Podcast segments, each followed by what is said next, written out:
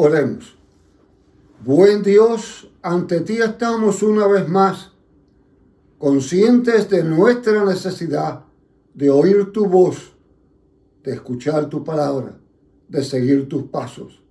Háblanos en lo más íntimo de nuestro ser y a pesar de nuestras limitaciones, manifiesta tu gracia y tu amor de manera tal que reconozcamos tus designios. Ante ti estamos haz que tu palabra sea clara en nuestras vidas. En Jesucristo nuestro Señor.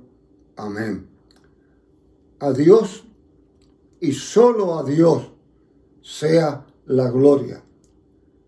Hoy nos corresponde el maravilloso privilegio de continuar la historia hermosa de esta Epifanía, de esta parte que en nuestra tradición hasta cierto punto es el cierre de la época de la Navidad. Hablamos de un pasaje maravilloso. Es bueno anotar algunas cosas aquí ante nosotros. Este pasaje segundo de Mateo en su totalidad es la única historia sobre este particular que se refiere en todos los evangelios. Por consiguiente, tiene un valor trascendental para los cristianos entenderla, comprenderla y verla de cerca. Mateo nos hace la historia que ya la semana pasada pudimos disfrutar. Encontramos allí algunas cosas en la semana pasada que recordaremos por mucho tiempo, que son importantes tener bien claro en nuestra mente. Encontramos allí que estas personas que venían a adorar a Cristo no venían a pagar un respeto, no venían con el propósito de curiosear, no venían a averiguar para hacer un estudio.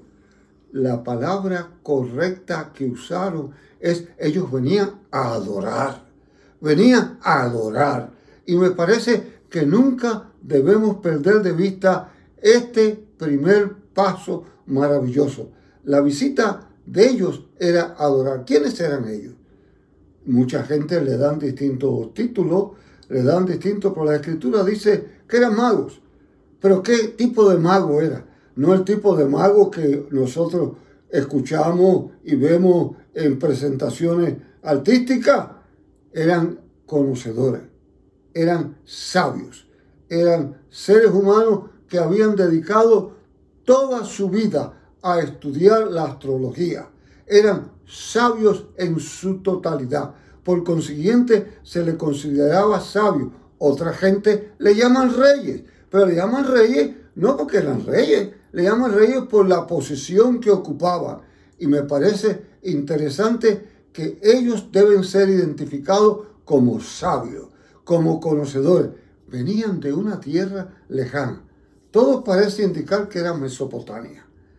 ¿Qué hacía a estos sabios, a estos hombres sabios de mucha preparación, dejar su tierra y venir a adorar a un rey extranjero? Venir a adorar a un rey extranjero. Sin duda que en Mesopotamia había una comunidad judía que existía por muchos años. En esa comunidad entre ellos estaba Daniel y se piensa que eh, se, hicieron estudios profundos y muchos de aquellos paganos, porque eran paganos, estudiaron sobremanera los signos y formas de la llegada del rey del mundo, del Salvador. Me parece trascendental aquí hacer una paradita mirar. Pararon en el palacio. Ustedes se dan cuenta qué confusa y qué engañosa pueden ser las apariencias. Era el nacimiento del rey, así que las apariencias señalaban que posiblemente debía nacer en un palacio. Así que pararon en el palacio. Pero no era el palacio. En el palacio lo que había era maldad. En el palacio lo que había era envidia. En el palacio lo que había era odio. Y Herodes lo manifestó de una manera clara, tratando de engañarlos para hacerlos cómplices de su odio hacia el Redentor del mundo. No obstante, ellos no cayeron en la trampa de la apariencia. Salieron, Y de nuevo la estrella, la maravillosa estrella que había de guiarlo por el designio perfecto de Dios, los guió y llegaron. Me parece que las escrituras no pueden ser más elocuentes al decirnos que entraron en la casa. Al decir que entraron en la casa, nos recuerda que ya había pasado el momento de los primeros tiempos del nacimiento. Ya estaban en un lugar. Había pasado un tiempo y era menester que pasara el tiempo para el viaje de los sabios. Ellos llegaron, se postraron y lo adoraron. Veamos aquí algunas otras cosas que me parecen sumamente interesantes anotar. Nosotros en la tradición humana le hemos puesto hasta un nombre. En, se habla de Melchor, Gaspar y Baltasar. Tal cosa no aparece en la escritura. No hay nombre para ellos. De hecho, en algunos otros lugares del mundo se le da otro nombre. Decimos que son tres. No se sabe realmente. La escritura no señala que fueran tres. Pensamos que son tres porque fueron tres los regalos, fueron tres los presentes, y entonces pensamos que eran tres los reyes. En algunas otras comunidades del mundo piensan que eran hasta doce y le dan nombres distintos. Estos tres sabios tenían características interesantes según la cultura de otros pueblos. Pensaban que uno era de tez trigueña, uno rubio y otro un poco asiático, lo que significaba la universalidad del Evangelio, lo que explicaba el Evangelio para todos los seres humanos, sin romper razas ni colores, sino en el lugar que fuera era para ellos. Se habla de que estos tres tenían distintas edades, habla que se rompe la línea de edades, no hay edad límite ni edad comienzo para aceptar a Jesucristo y adorarle. Se hablaba de ellos en esa plenitud y ellos le ofrecieron regalos. Le ofrecieron regalos al Rey de Reyes, al Señor de Señores. Le adoraron. Qué interesante. Sabios extranjeros adorando al Hijo de Dios, que para ellos era un extranjero. Si ustedes anotan, el Evangelio de Lucas nos habla que la primera vez se le anunció el nacimiento del Hijo de Dios a los pastores, a los judíos. Allí se cumplió el objetivo de que vino a los suyos y los suyos no los recibieron. Al ser anunciado el Evangelio a los judíos, al ser anunciado la venida, se cumple esa maravillosa porción de la palabra. Aquí, ahora, al ser los reyes, aquellos adoradores, aquellos sabios, aquellos magos, venir a adorar a aquello, aquí habla de la universalidad del Evangelio. La universalidad, no hay raza, no hay posición social, no hay posición política, no hay educación que separe a un ser humano de esa oportunidad maravillosa de adorar a Dios. Los regalos juegan un papel importante.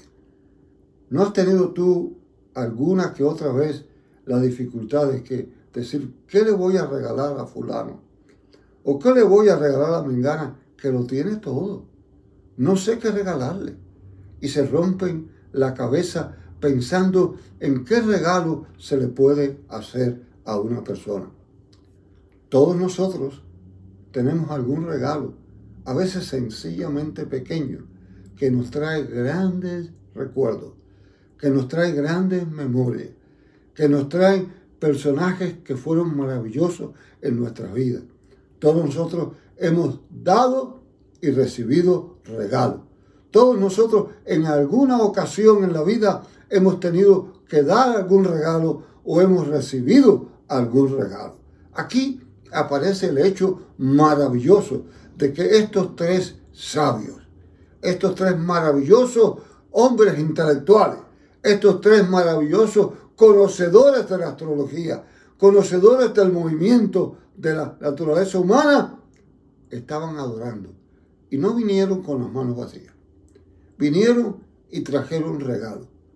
Tres regalos nos habla la escritura que le fueron presentados a Jesús. Tres regalos que hablan maravillosamente. Cuando tú hablas, presentas un regalo, hasta ciertamente habla de tu personalidad. Habla de ti. Y muchas veces habla de la persona que lo recibe. Lo presenta porque conoces a aquella persona. Quieres darle algo que represente lo que ellos son o lo que ellos manifiestan o lo que ellos viven. Los regalos hablan. Hablan de una manera vívida. No hay cosa más triste que un regalo que no tenga significado ninguno. Un regalo que se dé por dar. Un regalo que se presente por salir del paso. Ese no es el caso que está frente a nosotros. Presentan tres. Oro, incienso y mirra. El oro se presentaba a los reyes. Aquí se nos está diciendo clara y determinantemente que Jesús es el rey. Había que adorarlo como rey. Era el rey de reyes, el señor de señores. El oro representa, habla del regalo a un rey. Incienso. El incienso se usaba solamente en ese tiempo en el templo y era usado por el sumo sacerdote. Por consiguiente, el incienso era para el sacerdote, para el intercesor, para el que intercedía ante la presencia de Dios. Aquí se nos habla del regalo claramente de aquel que vino a interceder por nosotros, de aquel que vino a entregarse por nosotros, de aquel que vino a ser un puente entre nosotros y Dios. Se le entregó incienso y se le entregó mirra. Mirra parece el más raro, el más difícil. la mirra se usaba en un, buen, en ungüento para los cuerpos de los que habían muerto que iban a ser sepultados. Y se cuenta en algunas de las tradiciones antiguas que, que los que pensaban en la resurrección le daban mirra, untaban mirra en el cuerpo del muerto esperando el día de la resurrección. Se le regala mirra a Jesús como el mártir, como el que iba a ser sacrificado, como el que iba a ser entregado, como el que estaba a punto de prepararse para la muerte por ti y por mí. Qué maravilloso que estos regalos te hablan a ti y me hablan a mí. Qué maravilloso que hoy, cuando en la cultura nuestra, en nuestra cultura latina, ocupa un lugar tan especial la celebración de la adoración de los sabios, debiéramos ver qué regalos presentaron. Oro para un rey, incienso para el sumo sacerdote, mirra para el que iba a ser sacrificado. Sí, regalos que hablan regalos que hablan profundamente de aquel que estaba allí. ¿Has pensado tú en lo útil de los regalos? ¿En lo útil que pueden ser hablándonos a nosotros? A mí me recuerda constantemente la mirra que hay resurrección, que hay vida eterna, que hay confianza en aquel que vino. A mí me recuerda el incienso de una manera clara que tengo alguien que intercede por mí, alguien que es un puente continuo entre mis necesidades y el Dios eterno. Y el oro, que es mi rey, es mi rey soberano, es mi rey eterno. Pero hay algo más interesante en el oro. ¿Te has preguntado tú alguna vez con qué José pagó los gastos de moverse desde Belén hasta Egipto? ¿Con qué se sostuvo? Hay tradiciones que dicen que el oro que le fue presentado a Jesús fue usado para sostener esa familia durante ese tiempo. Qué hermosa presentación, qué hermoso recuerdo saber que regalos que hablan son sumamente útiles en nuestra vida. Cuando presentamos un regalo, lo hacemos como algo que nos habla. Yo recuerdo hasta el día de hoy la primera Biblia que a mí me entregaron. Sin duda que impactó, cambió, transformó mi vida y tengo la esperanza que haya sido útil para transformar a otras. No obstante, estos sobrepasan la altura de todos los lenguajes, la altura de todos los mensajes. Proclaman que extranjeros, sabios, conocedores, con regalos, decían, aquí está el rey, aquí está el sumo sacerdote, aquí está el mártir. Y te dice a ti, y me dice a mí, que esta celebración es a nuestro rey, a nuestro sumo sacerdote, a nuestro mártir. Y después de haber hecho eso, lo maravilloso de la adoración es que la adoración siempre conduce a la verdad. La adoración siempre conduce a lo maravilloso.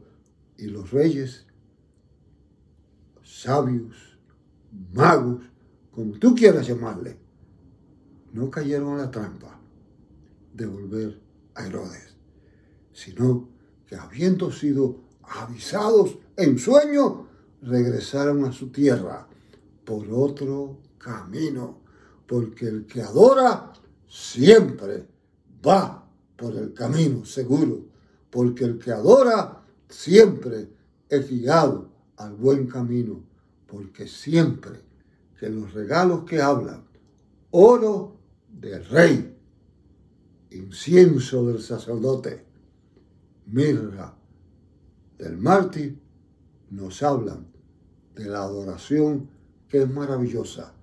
En este día hermoso en que celebramos como pueblo, te invito a que oigas la voz de estos regalos, los recibas y la manifiestes a otros, de manera tal que tu vida pueda ser portadora de los mismos mensajes que los sabios trajeron al pesebre. Oremos. Nuestro buen Dios y Padre, tú nos hablas de distintas maneras, de distintas formas y en distintas circunstancias. Aquí, con tres regalos, nos hablas. Nos hablas maravillosamente del Rey de Reyes, del sacerdote perfecto, del mártir eterno. Háblanos en la vida diaria al compartirlo con otros. En Jesucristo, nuestro Señor y Salvador. Amén.